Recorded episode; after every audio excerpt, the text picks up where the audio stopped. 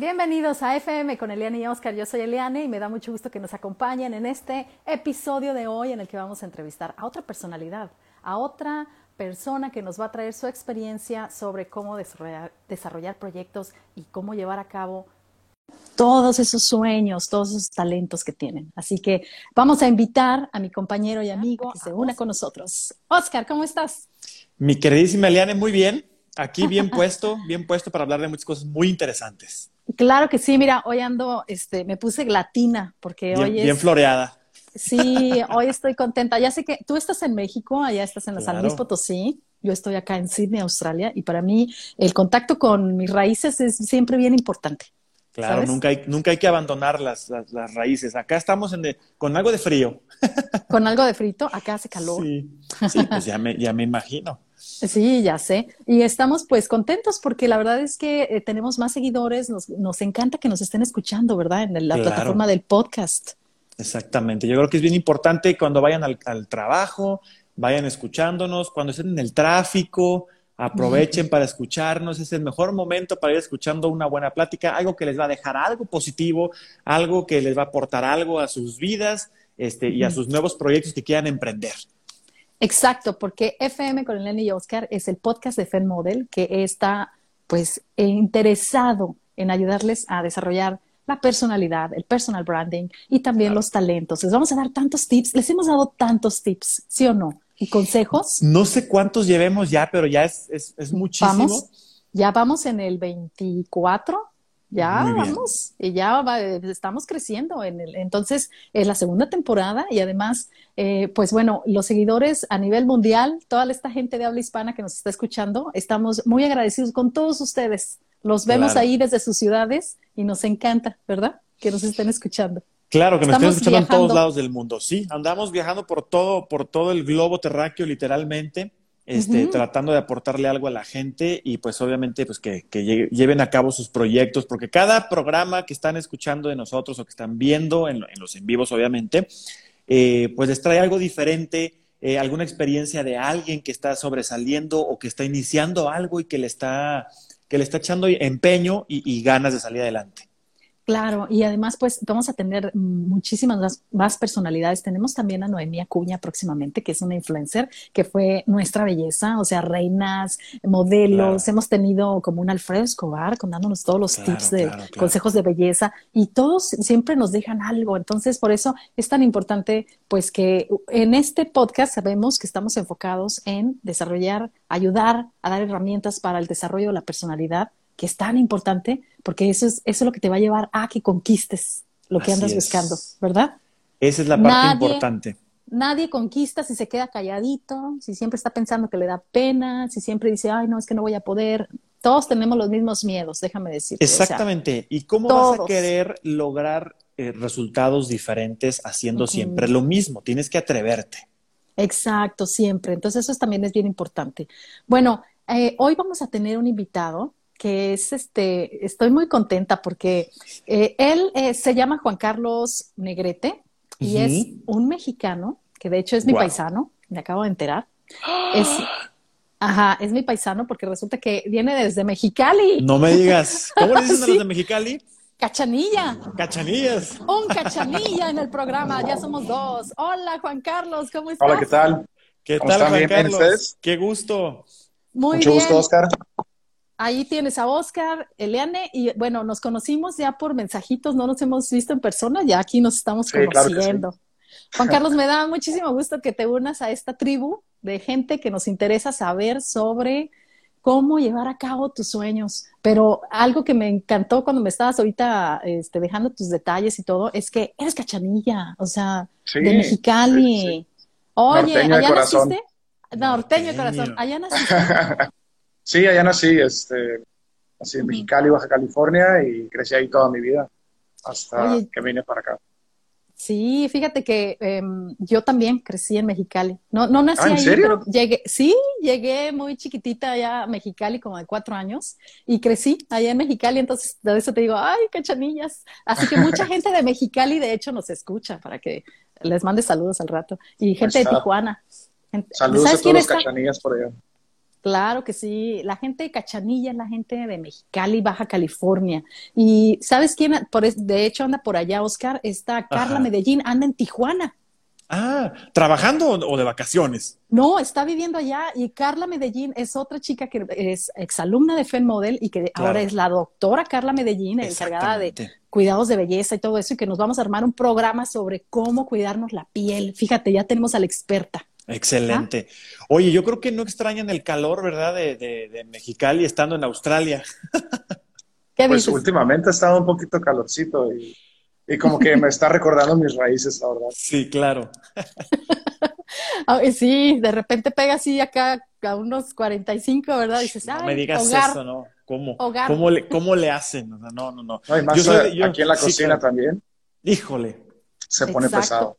Se pone pesado. Yo soy de San Luis Potosí, Juan Carlos, entonces ya sabrás, aquí en San Luis pues el clima es bien agradable, estamos normalmente bien templaditos, máximas de 25 y cosas así, entonces está bien a gusto, la verdad. Imagínate, Juan Carlos, les llega a 30 y ya están llorando. ¡Ay, qué calor! Estamos que. Ajá, exacto. bueno, les voy a introducir, les voy a dar la introducción de Juan Carlos Negrete. Él, bueno, es un mexicano, ya vimos, de Mexicali. Él se fue a estudiar a Puebla, me contaste, a estudiar gastronomía. Y de ahí empieza su carrera. Él es un chef de talla internacional. O sea, no nada más ha estado en México, también se fue a Nueva York y luego en, ese, en eso que yo desconozco aún, este, llega a Australia y bueno, aquí, como todos nosotros, que aquí vamos a compartir la historia de el cómo adaptar tu talento y poder encontrar lo que tú quieres en un país ajeno que nos interesa tanto, en este podcast hablamos mucho sobre cómo a través de la dificultad puedes encontrar el camino hacia lo que a ti te hace feliz, ¿no? Y entonces, en medio de la pandemia, otra vez aquí, Oscar, en medio de la pandemia, surge este, este, bebé que se llama Maíz y que es un restaurante de comida mexicana, pero no cualquier restaurante. O sea, yo cuando fui, Juan Carlos, yo casi lloro la emoción, que me dio que comer un sopecito, pero un sopecito bien gourmet, así, bien rico. Y luego me, me pedí una quesadilla que te dan en, tortilla negra con, con, eh, ah, con, Huitlacoche. Muy sí, iba a decir flor de calabaza. dije, no, no, no, no, flor de calabaza. Huitlacoche. Oh, qué cosa tan maravillosa. Te lo juro que yo dije, esto, aparte de la presentación en el plato, todo, esto no nada más es un restaurante. Esto te está diciendo que detrás de este plato existe un artista que está trayendo este, el talento, ¿no? El sabor, al arte, ¿no? Entonces, por eso me interesó muchísimo, pues, presentarte, Juan Carlos, con nuestro público y pues también para que la demás gente que está aquí en Australia y que también nos escuchan los latinos, pues sepan que ya tenemos un lugar que de verdad yo sí recomiendo como mexicana. Es Maíz Restaurante. Cuéntanos, Juan Carlos, ¿cómo es tu historia?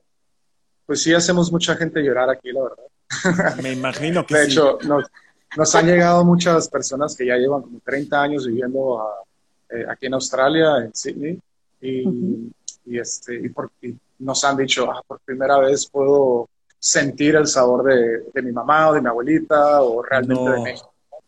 Y, este, y, pues es una experiencia bastante, bastante padre, la verdad, bastante bonita recibir ese tipo de comentarios y, y saber que el esfuerzo y el trabajo que, que, uno está haciendo y que está poniendo, pues eh, eh, está no nada más como dando un, un platillo cool, un platillo este, novedoso, lo que sea, pero está dando una experiencia que está haciendo reconectar con, con la cultura de, de, nosotros que hemos estado fuera del país eh, por mucho tiempo, ¿no? Y eso es bastante, bastante padre.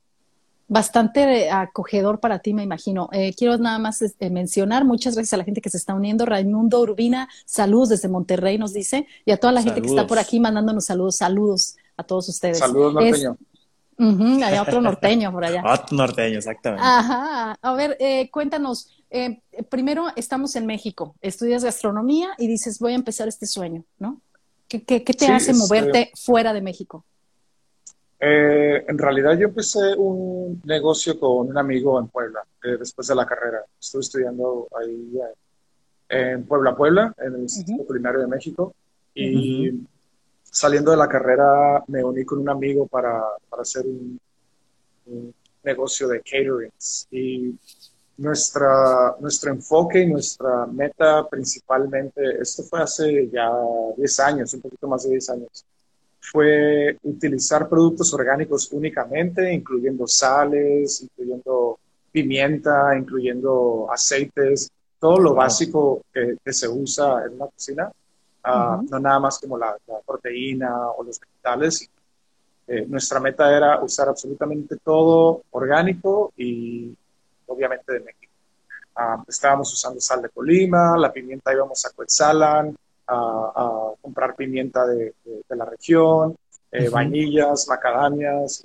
Este, en realidad este concepto de, comida orgánica y todo esto eh, no estaba muy desarrollado hace 10 años en México. Ahorita ya es, muchísimo más común, pero antes tenías, por ejemplo, en, el DF eh, el Green Corner, que se llama este negocio que, que promueve productos orgánicos y sustentables. Así es.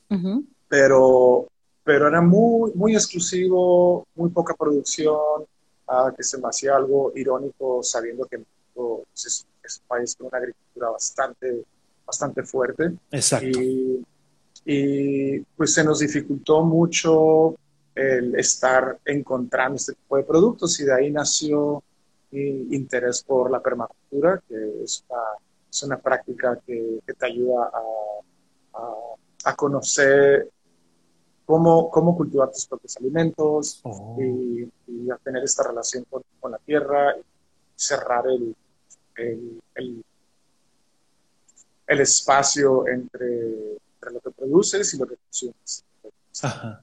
Y permacultura es un concepto que nace en Tasmania, Australia, y decidí pues venirme para acá para aprender un poco más de eso. Y eso fue lo que me trajo a Australia prácticamente. Estuve haciendo un diplomado de agricultura sustentable, agroecología, permacultura y estuve metido en una granja durante dos años, claro. pues cultivando mis propios vegetales, criando a, mis propios puercos, ovejas, recolectando miel y, y, aprendiendo de cómo tener una relación eh, regenerativa con, con, la tierra mientras uno produce su alimento y bueno, pues, como chef lo utilizaría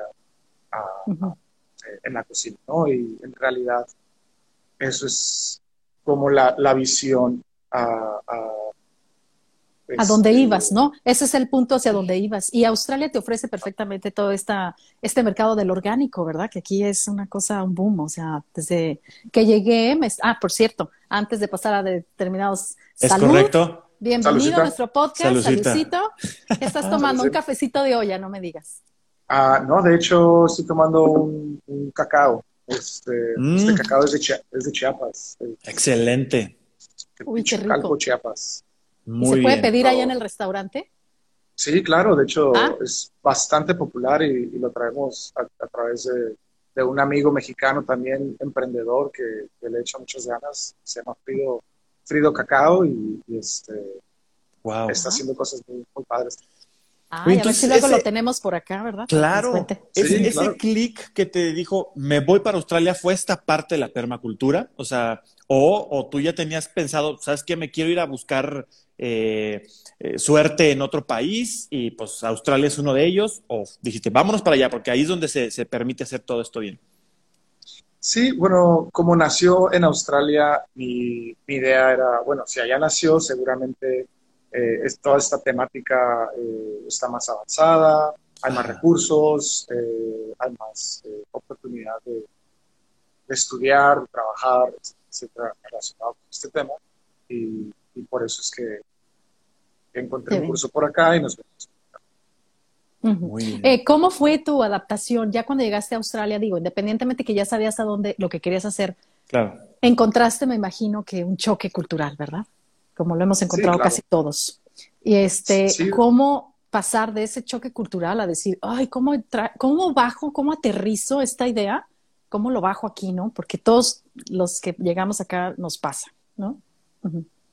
Sí, ha sido una, una trayectoria bastante larga y, de mucho trabajo, de mucho esfuerzo.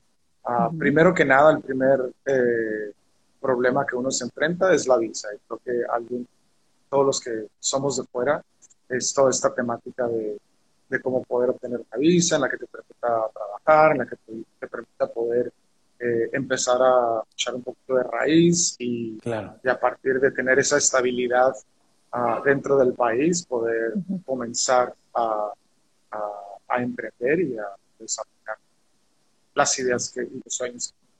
Y, y, y, después, por ejemplo, empezaste a trabajar, ¿verdad? Como chef en algunos restaurantes. Me imagino que ese fue el primer paso, ¿o no? Antes de empezar Maíz. ¿O sí, antes de empezar Maíz. No, yo ya yo tengo ocho años aquí viviendo en Australia. Los primeros dos años fue a través de, del estudio de agricultura sustentable. Y después de ahí eh, estuve trabajando con un restaurante que, fue los que me sponsorearon para, para poder obtener la residencia aquí en Australia. Y con ellos estuve trabajando por casi cinco años, uh, aprendí muchísimo con ellos y creo que eh, al estar trabajando con ellos me permitió entender eh, la industria de... Ajá, el, el, sistema australiano y también la, la industria de restaurantera en Australia. Y, y, ver cómo ellos se movían, qué tipo de, la dinámica en general, cómo, cómo es, que creo que cambia de país a país. Oye, qué, qué interesante, porque nosotros tenemos mucho la costumbre, ya saben, acá en México, de que el que se va para Estados Unidos, en su gran mayoría se van indocumentados, ¿no? Y el hacerlo a través del estudio, pues te va abriendo un poquito las puertas, ¿no? Creo que es un muy buen consejo para la gente que nos escucha, eh, que nos ve, que realmente piensen en algún tipo de, estudio que puedan llevar a cabo y de ahí se empiezan a mover, quiero suponer, ¿no? Sí, lo que pasa es que depende de la, del visado con el que llegan a casa. Son estudiantes, o luego ya después pasan diferentes eh, temáticas, pero más que nada, yo digo aquí que, o sea, independientemente del, bueno, como ya logras decir, ok, ya estoy aquí, ya aterrizado, ya emprendo, ¿no? Encontraste también como muchas diferencias entre el sistema, porque ya habías trabajado en, restaurantes acá, en, acá, ¿eh? Allá en México. y, luego este, vienes aquí a Australia y encuentras, ah, así se trabaja aquí. Y fue, fue chocante. ¿Qué, ¿Cómo fue para ti? Ah, eh, ¿Alguna historia pues chistosa? Cuéntanos algo que, que nos diga, híjole, o sea, esto, esto no se hacía en México. O, sea, no, no, puedo ofrecer chiles, por ejemplo, porque esto, no puedo hacer esto porque esto, o sea, Cuéntanos. Pues yo creo que de historia chistosa tengo una que, que se debe mucho a la, a la diferencia de lenguaje. Uh, y una vez este, yo estaba trabajando con, con, unos chefs y les estaba diciendo que lo que estaba haciendo, lo que estaba estudiando, uh, y en ese momento era, era época de sembrar chícharos. Y les estaba platicando mi historia, que estaba sembrando chícharos y todo. Y, y pues bueno, chícharos en inglés uh, se les dice peas. Peas, ajá. Y se me quedaron viendo así con cara de, Sí. ¿De qué? Y, volví a repetir, volví a repetir. Bueno, pues estoy sacando pis, estoy sacando pis. Y nomás se me quedaba viendo con cara de ¿qué, me estás estoy imaginando. Y, lo que estaban pensando ellos que yo estaba diciendo era orina. Que Te estás orinando en todos lados. Eso nos Entonces, ha pasado a todos. El challenge más, más grande ha sido definitivamente el, el lenguaje. Creo que digo, tuve la fortuna de crecer en Mexicali, que es muy cerca de, California, y tener esa, esa conexión con la cultura americana eh, durante toda mi vida, pues ha, ayudado mucho a, a, que, a, que, a que pueda este, pues tener un, nivel de inglés eh, mucho, mejor. Que tengo entendido que es bien diferente, ¿no? El inglés de, de, Australia al inglés americano, ¿no? Es, como el británico, ¿no?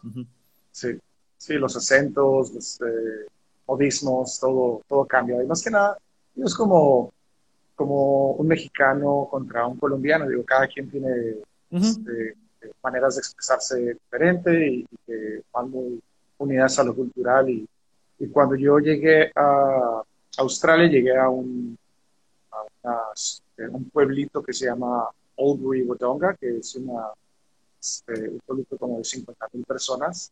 Uy, qué difícil. Solo, solo había un cine, ah, casi había como dos, tres bares a los que podías ir. Todo se ah, cierra a las cinco. Todo se cierra a las cinco. Eh, yo era el único mexicano ahí, pero la ventaja de ser el único mexicano es que me tocó vivir con, con puro australiano y ahí fue donde activamente mis oídos eh, pues, tenían que abrirse a, tratar de entender su lenguaje y, y, no nada más el cómo hablar el inglés, sino cómo ellos se comunicaban a un nivel personal, eh, a cómo conectaban ellos con la cultura y, y eso realmente ayudó mucho a, a, tu adaptación. Fíjate que en ese sentido, eso que tú dices es muy importante porque muchas de las ah, estudiantes que vienen a, hacer aquí ¿no? su tiempo en Australia a veces nada más pasan tiempo en Sydney y, o en las grandes ciudades y pues es muy contemporáneo, hay mucha gente de todos lados, pero a mí me tocó algo parecido como tú, llegar así al country, o sea, llegar a, las ciudades y tener que estar chocando con ellos y, luego tu oído se empieza a abrir y por fin ya empiezas a entender, pero no nada más eso, me imagino que también, por ejemplo, el hecho de que te dicen, ah, te, voy a poner este ejemplo, ¿no? te invitan a una reunión, a una fiesta, y nosotros mexicanos, mexicalis, carnita, comida, bebida, llegas y, o sea, tú tienes que traer todo. A mí me invitaban a fiestas en las que, pero traes tu comida, pero traes tu silla, pero traes tu Ay, entonces, ¿para qué me invitas? O sea, si no tienes, no hagas nada. O sea, ¿para qué es eso? Ay, sí, era muy raro. O, que, por ejemplo, te invitan a desayunar y es un pan con mantequilla y un café y es, ¿qué? O sí, sea, sí, sí, ¿encontraste chocante la, la, comida como, eh, para ti? La, la comida. Dijiste, ¿qué es esto?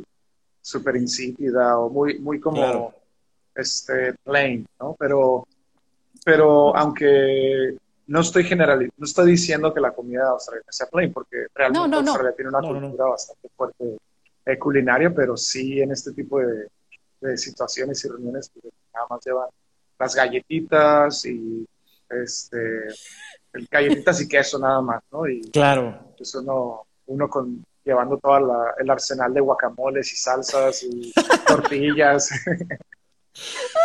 Oye, yo tengo una gran duda. Por ejemplo, ustedes bien lo saben, en cada, en cada región de México, pues tenemos eh, platillos típicos, ¿no?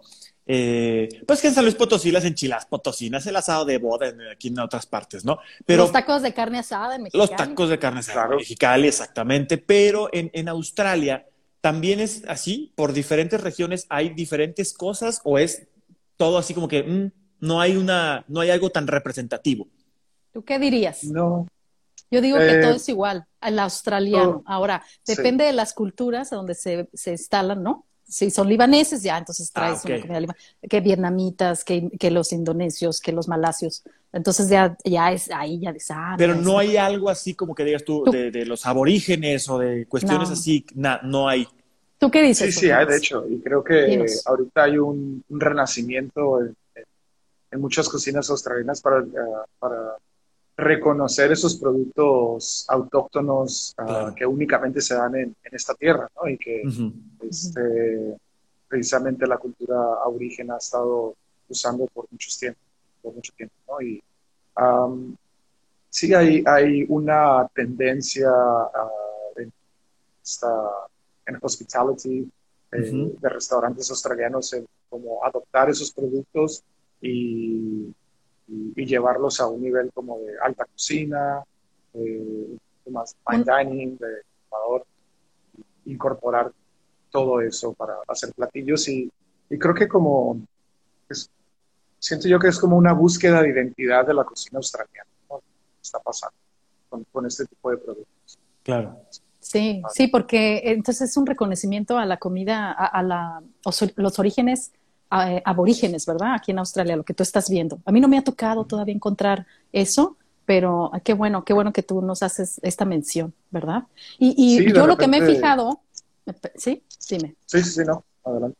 No, que yo lo que me he fijado es que, por ejemplo, lo único que extraño cuando me salgo de Australia, que voy de ocasiones, el café. Es que el café acá en Australia es otra cosa, es otro nivel. Es muy bueno. Es delicioso, la verdad. Ok, ¿y por qué? Sí, yo creo que la cultura, la, cultura del expreso se desarrolló bastante aquí y, en todos lados. Eh, Porque ya ves que normalmente para el café se requiere cierta altura, ¿no? Por eso, entonces, mm. eh, me, llama la atención. No, es, Pero en realidad es, es, este, Australia no es café productor de café. ah, ok, lo, lo llevas. Mm. Sí, exacto, es más. De hecho, aquí, este aquí te menciono rapidito que de hecho hace unos años, no sé ahorita en este año, pero conocí yo a la persona que Resulta que el café de Campos, sabes que aquí Campos Café son muy famosos, ¿no? Por todos lados, distribuyen mucho del café. Ellos compran internacionalmente, pues, estas grandes producciones, ¿no? De café. ¿Y sabes de dónde fue? De Gilitla, de San Luis Potosí. Claro, el vino el café. Es buenísimo. ajá, y era el café que estaban vendiendo aquí en Australia. Pero más que el café, lo que pasa es que es el, ¿qué es, Juan Carlos? El proceso de cómo hacen el café que es que puedes ir a pedir un latte, un, no sé, hay tantas opciones de café riquísimos, Oscar. Cuando vengas los vas a probar. Te juro que, sí. a mí me gusta mucho el café, pero obviamente el café negro así tal cual, o, un expreso, pero que sea, sea negro, o sea, sin azúcar ni nada, para que me sepa realmente lo que debe de ser. Pero, pues está interesante conocer sí, Incluso hay muchos, uh, muchos lugares en donde únicamente te sirven café negro. Uh, y estos lugares en donde su café eh, pues acá hay una cultura del specialty coffee, que es ah, ah, el café de especialidad, y, muchos se toman su papel muy en serio de, del proceso del rostizado, a qué ah. temperatura, cuánto tiempo, y tener como pues el café más fresco, ¿no? Importar café eh, verde, llegan sacos en verde y, y obviamente estas cosechas tratan de minimizar el tiempo en que se cosechó en Australia. Y aquí llega como, como café verde y aquí lo procesan a través de rostizadoras personalizadas y cada rostizador tiene su propio toque. Y, y, eso es lo que hace que, que cada, este, eh, pues que exista una cultura bastante fuerte del café y que cada cafetería a la que vas va a tener un sabor muy único. Fíjate qué interesante. ¿Han probado el café cuando está rojito, el, granito? Está como dulce. sí, la, ajá, exactamente. Está, una dulcecito. Es una cereza literalmente y está dulcecito y luego ya te queda nada más el huesito, ¿no? Pero, pero sí es dulcecito. Yo digo que el proceso del café aquí es súper interesante, muy delicioso. Y, este, y bueno, pues cada país, ¿verdad? Lo, lo, maneja diferente. Nosotros lo hacemos diferente. El café de olla, que aún lo extraño y lo puedo probar ahí en maíz, ¿verdad? Sí, claro, que lo sé. Sí, ok, a ver, continuemos con tu historia. Sí, sí, Perdón por esto, pero es que nos encanta que tú eres el experto de la comida. Exactamente. podemos hablar de eso. Entonces pasa un proceso, te adaptas, empiezas y llega la pandemia. ¿Y qué pasa contigo? Así es. Bueno, yo estaba trabajando en otro restaurante um, para, para, otro grupo de restaurantes mexicanos aquí en Sydney. Y, y llega la pandemia y pues desafortunadamente como a muchos nos tocó, eh, pues el trabajo se acabó. En realidad la, la, industria sufrió de una, una presión bastante fuerte de, de, estar a... De los lockdowns, ¿no? Y encerrados, sí. Sí, estar a un ritmo, veníamos de un ritmo, pero bastante acelerado. aquí en Australia, martes, miércoles, jueves, viernes, sábado y domingo estás lleno. Pre-pandemia, obviamente, y hay mucha cultura de salir a desayunar, salir a, comer y salir a cenar.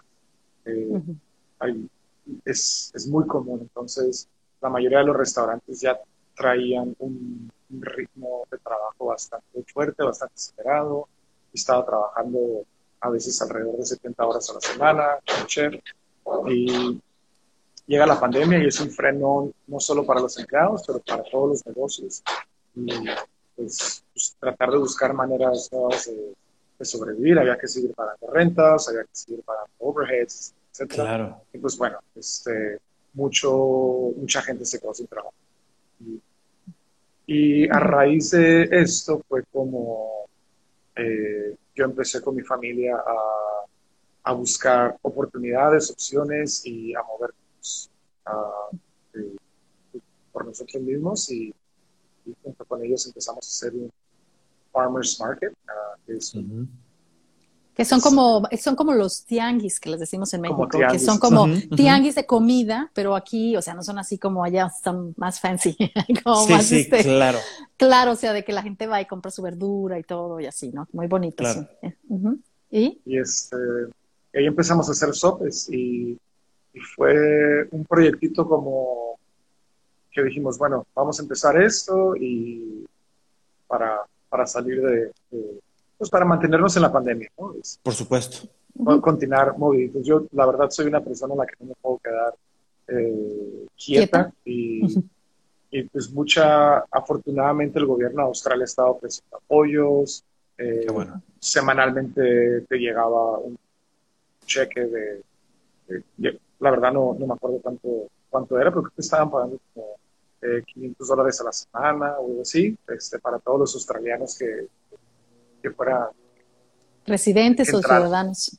¿Qué diferencia? ¿Qué diferencia? Sí, pero la, pero la renta está en 500, así que apenas alcanza. Sí, exacto. bueno, acá ni eso, acá ni eso nos dieron.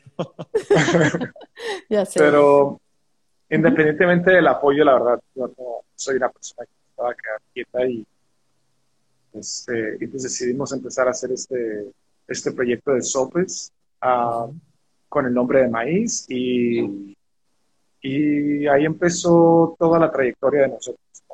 Empezamos a, a hacer el testing de la marca, del producto, de recetas, de, de flujo de trabajo y poco a poquito este, nos fue gustando más y más y más y llegó el punto en el que la pandemia también ofreció la oportunidad de, encontrar lugares para renta, ya que oh. muchos lugares cerraron, muchos lugares eh, empezaron a poner la renta, a bajar un poquito las rentas. Ah, ok. Y pues bueno, después de muchas pláticas y proyecciones financieras y todo, ah, resultó que encontramos un espacio y y lo platicamos por mucho tiempo, este, vimos números y decidimos uh, aventarnos al, al, precipicio, como dice por ahí, y, emprender. A ver qué pasa. y, este, y, y pues eh, uh, eh, emprender, ¿no? Y, este, y empezar este, este proyecto y echar a andar este, este sueño, ¿no? ya después de tantos años de haber estado acá y trabajar para para otra gente, todo este, era, era un buen momento para, claro. para Fíjate, qué, qué interesante, eh, eh, Eliane y Juan Carlos, eh, la personalidad de Juan Carlos. ¿sí? O sea, es, yo no me puedo quedar quieto, yo no me puedo quedar sin hacer nada. Ahí el que dice, ¿sabes qué? Híjole, es que, pues ya que me llegue la lana del gobierno, porque pues yo ya no puedo hacer nada y me espero, me espero hasta conseguir algo. No, Juan Carlos dijo, no me puedo quedar quieto, yo le voy a seguir aventando, voy a seguir trabajando, voy a seguir haciendo proyectos y buscando, y salió esta excelente oportunidad, que esa es la parte importante para todos los que nos escuchan y nos ven, que es el, personal branding y es la, personalidad que tiene Juan Carlos, que es voy, voy, voy, siempre intenso. Y sabes que funciona mejor y es más exitoso eh, exactamente porque el maíz, o sea, yo vi el restaurante, uy, qué rico, me encantó todo, incluso la locación. Pero luego conoces a Juan Carlos y dices, ah, ya sé por qué Maíz es así. O sea, ya ves que ahorita que lo estamos conociendo dices, pues su marca personal, ¿no? No me voy a quedar ahí. Claro. Pero hay algo también, algo que me gusta mucho y que lo estoy aquí como oliendo, así que me gusta de él, es que no tuvo que venderse. O sea, ves el menú, tú vas a un, eh, es que eh, aquí, Oscar, vas a un restaurante mexicano y tú ves el menú y dices, así de una yo llego y digo, ay, esto no es mexicano. Nachos, ¿no? Nachos. nachos. Ajá, no, y tú así de, pero si nosotros ni comemos nachos más que cuando vamos al cine, ¿no? Entonces, eh, o cosas así bien raras de que chimichangas y tú, que ni siquiera yo sé qué son. Entonces, porque te trae una cosa bien rara. Sí. Pero llegas ahí a maíz y así de sopes de pastor, o sea, ¿qué? O sea, no te vendiste, no te vendiste, Juan Carlos. E, exactamente, Juan Carlos. La, esencia entonces de maíz son sopes, ¿es el sope? No, no. Ah, el sope fue lo que, con lo que empezamos. Y, ah, este, y no, en realidad la esencia de maíz, como el nombre lo dice, es celebrar al maíz. Ah, excelente. es eh, celebrar que el maíz es la, los cimientos de la comida mexicana y la intención era, es era, es y, va a ser eh, siempre eh, mostrar la diversidad de platillos que tenemos en México a través del maíz. Wow. Y no, no, solo de platillos, sino también de bebidas. Tenemos una, una bebida que es mi favorita en lo personal, que es eh, pues una bebida de maíz fermentado con, con cacao, que es el, cacao que estamos tomando acá, que este, les mencionaba de, de, nuestro amigo Frido y eh, un ron de Tarasco, es una, es una charanda. ah, claro, se llama el, Tarasco. Y un licor de, de, maíz que está ahorita saliendo de, México, que se llama Nixta. ¡Qué interesante! Este, y esta bebida está increíble. Pero bueno, a lo que voy es, ah, el, no solo es el mostrar o el sope o el taco y la quesadilla, sino también como este, pues celebrar esa, esa diversidad del maíz. la intención. Claro. Claro, porque aparte recordémosle al mundo, ¿no? De dónde viene el maíz. Exactamente. Viene de México. Así que claro, es súper importante. Oye, qué padre, que, que tienes mucho talento para poder conectar todas esas cosas que sabes y darles ese colorido. La presentación de los platillos está súper bonita. Voy a poner fotos también aquí. He estado poniendo fotos. Sí. Este, ¿Tú la diseñas? ¿Eres el todo, creador? todo viene de, pues yo creo que de la experiencia en trabajar en, buenos restaurantes aquí en Australia también y, de traer una, una atención al ojo. La verdad, sí, en otros restaurantes donde estuve trabajando, eh, pues los, eh, ¿cómo se dice? El, ritmo de trabajo era extremadamente rápido y el estar en, en posiciones de su chef o de head chef, en donde tenías que estar constantemente sacando y sacando y sacando y sacando platillos a, gran velocidad y con, con buenos estándares y limpios y que se viera eh, muy bien, pues fue bastante bueno para, para lo que estamos haciendo aquí. Qué bonito. Interesante.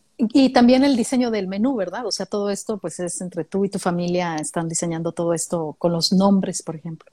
Que, que no, Así es. por eso digo, por eso digo, no te vendiste, o sea, dijiste, vamos a arriesgarnos y, y deja, nosotros como mexicanos, los latinos, lo valoramos, pero aquí la, la prueba, porque en realidad cuántos somos, no somos tantos, no vamos a poderte ayudar a sobrevivir entre todos nosotros. También el australiano te tiene que apoyar. Entonces, ¿cómo fue la respuesta del australiano cuando tú le pusiste ahí?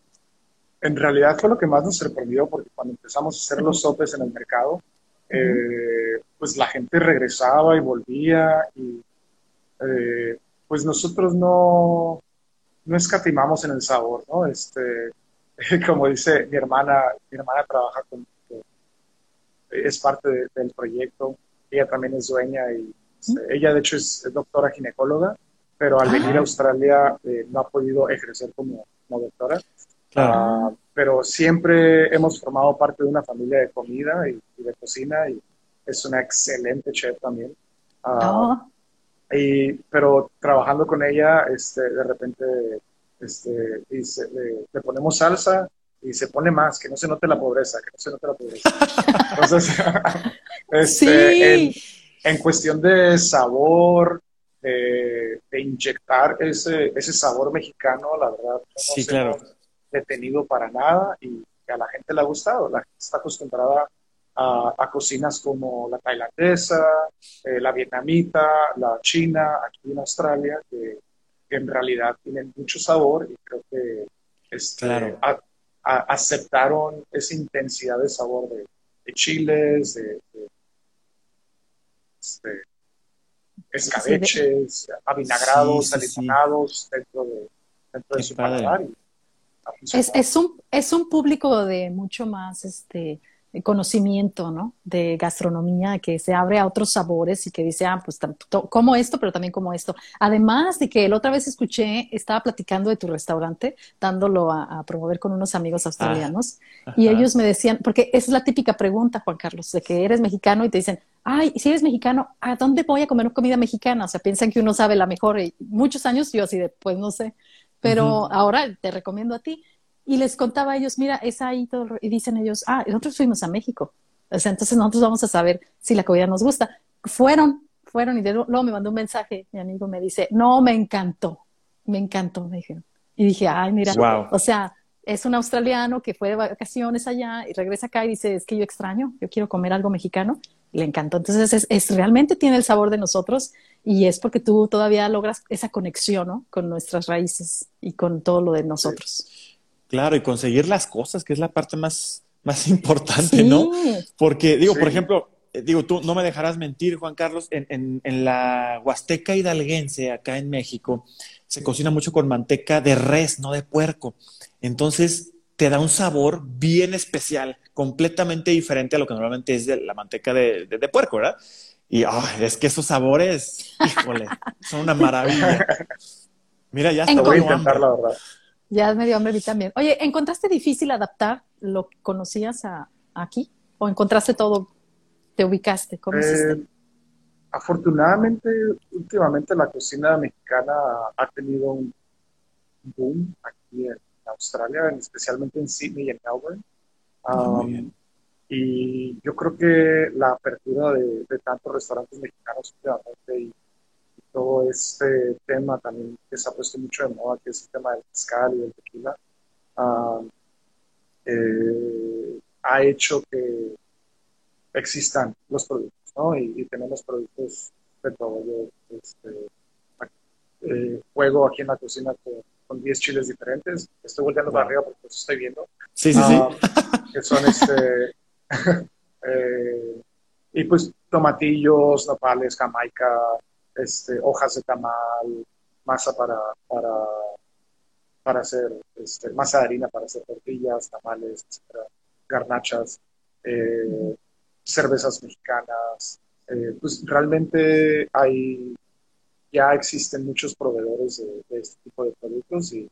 Mm, qué bueno. Bueno, es, es, no, no es difícil, lo difícil es, yo creo que ah, mantener a veces ese supply, por ejemplo, esa... Este, el suministro, de, la cadena de suministro. disculpen mi puchismo. No te preocupes. Ah, Aquí te traducimos. Nos pasa. Nos pasa. Ah, pero, eh, por ejemplo, ahora con la pandemia, eh, pues no nada más en, esta industria, sino en muchos lugares. No, no, todos. Eh, todos los, los, barcos de, carga pues, están. La logística está por todos lados, ¿no? Está y, Simplemente ahorita, ¿no? Sí, de repente hay productos que no los podemos hacer. Ah, pero, pero bueno, nos mantenemos como, como anclados en, ciertos sabores, en nuestras salsas y todo para, para, con nuestros Sí, ha de ser una, una lucha constante, sobre todo en este tiempo en el que abriste, que qué bueno que te está yendo muy bien, nos da mucho gusto, felicidades, porque vieras, Oscar, no es lo mismo vivir en un continente donde están muchos países pegados como América, que vivir en una islota no, no, donde pues dices, oye, y se les paran los barcos y, mira, los supers ahorita con, con, la gente que está enferma del Omicron, o sea, no hay, los, los supers están vacíos no, no encuentras comida y dices tú, ¿es en serio? entonces, o sea, de repente pasamos crisis que dices que de verdad no te puedes creer, o sea, es de que están bien lejos, qué personal. Entonces, Juan Carlos, me imagino, dime personalmente, ya fuera de lo que tienes que suministrar y todos estos problemas, me imagino también tuviste el batallaste con el staff, ¿no? De que a veces no hubo staff, porque eso nos pasó a todos, que eh, no había gente que trabajara, o sea, no había gente que trabajara. Y tú con los trabajos de ahí, imagina todo lo opuesto de México, ¿no? Que allá lo que andan buscando son trabajos. Sí. Eh, ¿Qué fue como personalmente tu mayor dificultad para llevar a cabo esto que es tu sueño, que te está llenando de gloria, ¿no? Y que te está haciendo sentir fuerte. Eh, han sido, pues, reto tras reto, tras reto, tras reto y obstáculo tras obstáculo. El abrir en medio de una pandemia así no ha sido absolutamente nada fácil. Y ha sido un constante... Eh, la industria restaurantera necesita de una rutina, necesita de estabilidad, necesita de, ya sea, este, sabes que todos los viernes, sábados y domingos eh, se te va a llenar el restaurante porque todo el mundo sale a comer eh, y es, es, el fin de semana, los martes, miércoles y jueves hay ciertos patrones de consumo y bueno, todos estos patrones de consumo te ayudan a, como negocio a tener un, flujo ¿no? y, a poder eh, construir cosas, poder salir adelante. Eh, COVID vino a, a, ponerlo todo para todos lados y ha sido una constante eh, adaptación a, a estar sí, o sea, estar como Nuevos un problema, hay que solucionar. Llega otro problema, hay que solucionar. Otro problema más, hay que, hay que entrar. Y, el obstáculo más grande es mantener esa este, energía y, fortaleza interior de, no dejarse caer y mantenerse firme y seguir luchando y seguir picando piedra y pues bueno, este, ¿Qué te inspira? ¿Qué te inspira? ¿Qué te, ¿Qué te levanta todos los días y dices, no importa, sigo? Ah, la verdad, soy muy adicto a la adrenalina dentro de la cocina, la verdad. me encanta, me encanta estar, me encanta estar cocinando y me encanta estar dentro de la cocina y me considero una persona creativa y eh, la creatividad me inspira mucho, la creatividad me mantiene en movimiento este, no puedo, incluso en la pandemia, este, pues no podíamos recibir en ni nada, pero tuvimos una, una etapa en la que estuvimos haciendo eh, maíz at home, que era desarrollar cajas en donde la gente recibía en su casa, abría la caja y tenía un, este, eh, un menú de cuatro tiempos, siguiendo unas instrucciones. Ellos podían cocinar su menú de cuatro tiempos y tenían un platillo de, restaurante para ellos en su propia casa, ¿no? Entonces, en desarrollar todo esto, estuvimos desarrollando cada semana, este, cuatro tiempos cada semana, fueron 16 semanas de lockdown, de cierre, entonces pues fueron como 16 menús diferentes y, estuvimos pues eh, activos y manteniendo como sacando cosas nuevas constantemente y creo que eso fue lo que, lo que nos ayudó mucho a, a salir a flote de, de la situación y, salir adelante. Este, qué, qué, orgullo, ¿no? Qué orgullo, ¿verdad? Es lo que iba a decir, Eliane, qué orgullo y creo que esa es la parte crucial, la adaptación a los cambios y cambios tan drásticos que nos trajo esta pandemia. Entonces, ese creo que es el, es el punto importante aquí que, que Juan Carlos nos está enseñando, que tienes que adaptarte a los cambios, tienes que saber cómo, cómo resolver problemas en cada instante. Y fíjate que me da mucho orgullo saber que somos latinos, porque los latinos, y no voy a, no voy a decir nada más los mexicanos, sino en general, venimos de una situación difícil. Salimos de un país, de países difíciles, en donde hay que picar piedra, hay que darle aquí, a menos de que vengas de una familia privilegiada. Pero generalmente todos venimos de la dificultad. Sabemos lo que es que nos cierren en las narices la puerta, que nos digan no y decimos, bueno, entonces trato por atrás. Y eso nos hace tan fuertes a la hora de que se cambian a otro país. Los ves que dices, es que a mí no me detiene nada. O sea, eh, como dice Juan Carlos, problema tras problema, solucionar tras solucionar. Si tú no tuvieras esos skills, ¿no? Esas habilidades mexicanas de decir, bueno, pues parcho, pongo, Exactamente, resuelvo, resuelvo, el problema. Resuelvo, resuelvo, ¿verdad? Sí, creo que nuestra cultura nos ha este, entrenado a hacer eso. Y, este, hay un video muy padre que, me compartió una amiga fotógrafa mexicana este, eh, que vive aquí también en Sydney, súper, súper talentosa. Eh, que precisamente el video menciona eso, como los mexicanos, y voy a extender a, eh, como dices, a todos los latinoamericanos, los hemos estado viviendo en una cultura en la que constantemente hay este, obstáculos y hay, hay crisis. de, crisis que constantemente hay que reinventarse y reinventarse para, para salir adelante. Así es. Súper importante y esos skills, como dices, ayudan mucho en un país extranjero, en donde de entrada el lenguaje es diferente, la cultura es diferente, todo es diferente y, es como una constante estar alerta a cómo adaptarte, reinventarte y, y, formar parte de una sociedad nueva sin obviamente dejar tu, esencia como, como, la claro. Muy bien.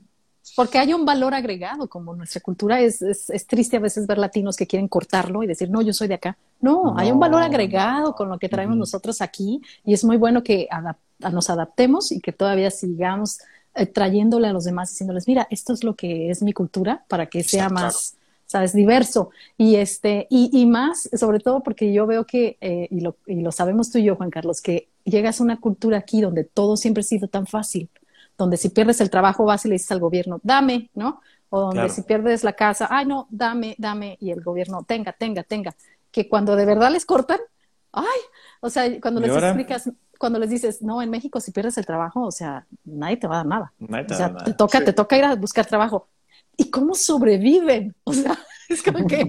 Exactamente. ¿Cómo? O sea, porque aquí es bien fácil. Entonces, a veces también, y ahí viene como, esto pasa hasta en los hogares, en donde a los niños todo se les dio tan fácil, no aprenden ese espíritu de lucha, ¿no? Es lo mismo cuando han siempre han batallado, que aprenden a luchar y alcanzar sus sueños. Y eso está bien bonito, Juan Carlos. Dinos en dónde te encuentran. A ver, ¿en dónde ah, estás? Estamos en King Street, en Newtown. Eh, Newtown es un eh, suburbio aquí de Sydney que en lo personal a mí me encanta porque me recuerda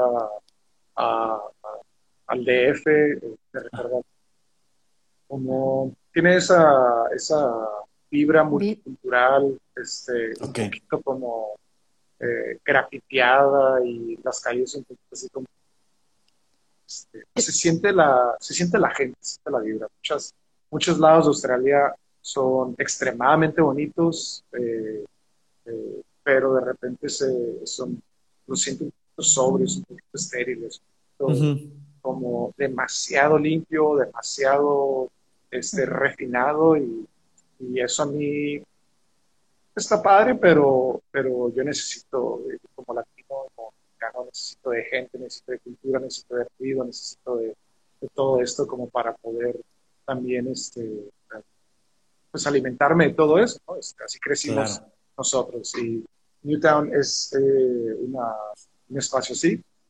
Y eh, sí, este, por aquí nos pueden encontrar.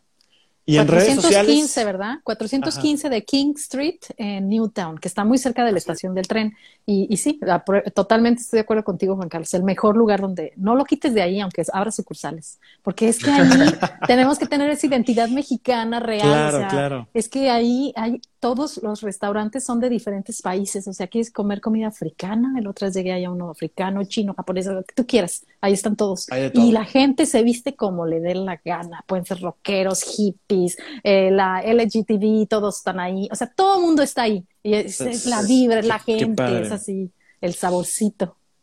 Así es. y, y en uh, Instagram, bueno, obviamente estás sí, como Maíz. Sí, Maíz Street Food. Uh, ok.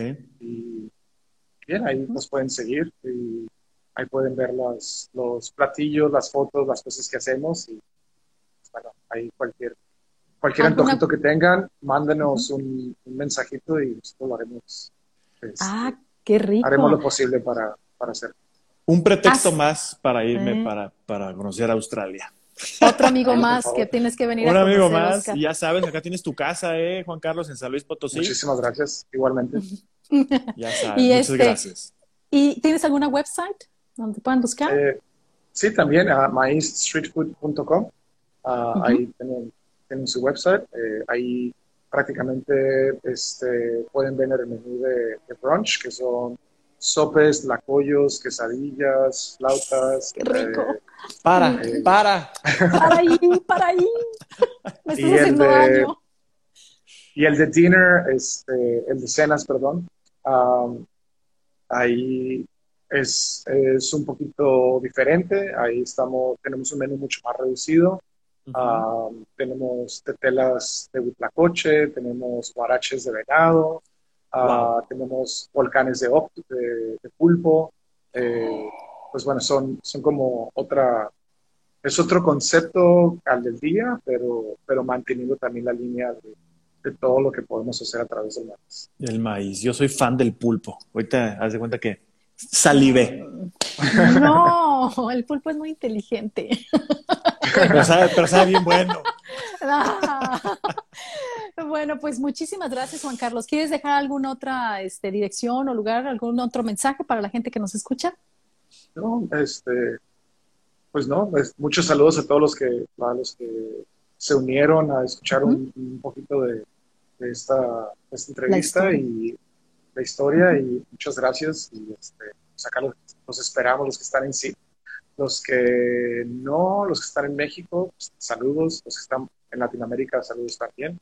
Creo que tienen, este, escuchan Nos escuchan en Europa, nos escuchan en en Asia, nos escuchan en, muchos lugares, sí. Así que cuando vengan a Australia, pues ya saben, esta, tienen que ponerla, sálvenlo, váyanse a Instagram, síganlos, les voy a dejar aquí en el link de este podcast eh, todo donde lo pueden encontrar para que pues ese lugar que tienen que venir a visitar si andan por acá en Australia, en Sydney en especial, ¿no? Ahorita. Oye, yo ya te veo, Juan Carlos, que en unos años, o sea, tenemos que volver a hacer esto, imagínate ya así con toda tu franquicia a nivel nacional. wow, seguro, seguro que sí. Sí, sí, hay, así te veo. Hay bastantes sueños y, este, y ojalá y se pueda. Se Pero con ese espíritu de lucha que tú tienes, a mí se me hace que se da. ¿eh? Los vas a lograr, es muy proactivo y esa es la parte importante. Prometo organizar una comidita, voy a ir al maíz y voy a grabar desde allá. Me voy a poner de acuerdo contigo para podernos tomar la foto y eso ahí y que lo vean y lo conozcan, ¿ok? Así que para todos los que nos escuchan. Qué envidia. sí, muchísimas gracias a todos que nos escucharon. Eh, Juan Carlos, un honor, muchísimas gracias por esta oportunidad, darnos tu tiempo. Y este, y bueno, espero que no sea la última, por ahí nos vamos a volver a ver, estaremos en contacto. Y a todos los otros mexicanos que me mencionaste que están haciendo cosas interesantes aquí en Australia, por favor, mándenme mensaje. Yo los vamos a buscar. Sí, los ando buscando. Quiero que el mundo conozca de todos nosotros, ¿sí? Tenemos que hacer, tenemos que unirnos. Unir fuerzas. Buenas noches, México. Buenas noches. Buenos días, Australia. Bye. Hasta luego. Bye, bye. Chao.